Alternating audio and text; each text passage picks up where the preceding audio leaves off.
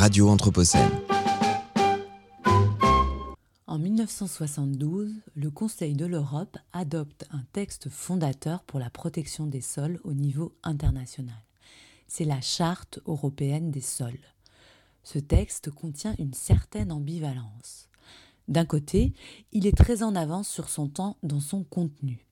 Tout d'abord, il affirme que le sol est un des biens les plus précieux de l'humanité, ce qui est déjà en soi quelque chose de nouveau et significatif. Et puis, il alerte aussi sur la fragilité des sols en notant le contraste entre la lenteur de leur formation face à la facilité de leur destruction. Il souligne alors la nécessité de protéger les sols et appelle pour ce faire à une meilleure régulation de l'agriculture et de l'industrie pour que cessent les pollutions qui abîment et détruisent les sols. Un texte novateur donc dans l'importance qu'il accorde aux sols et à leur protection.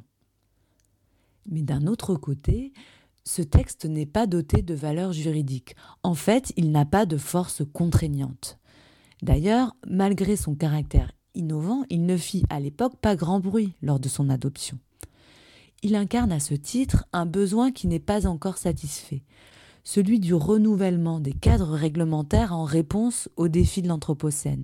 Car, malgré la reconnaissance des enjeux, des textes ambitieux, opposables et qui prendraient une gouvernance internationale des sols n'existent pas encore. Radio Anthropocène.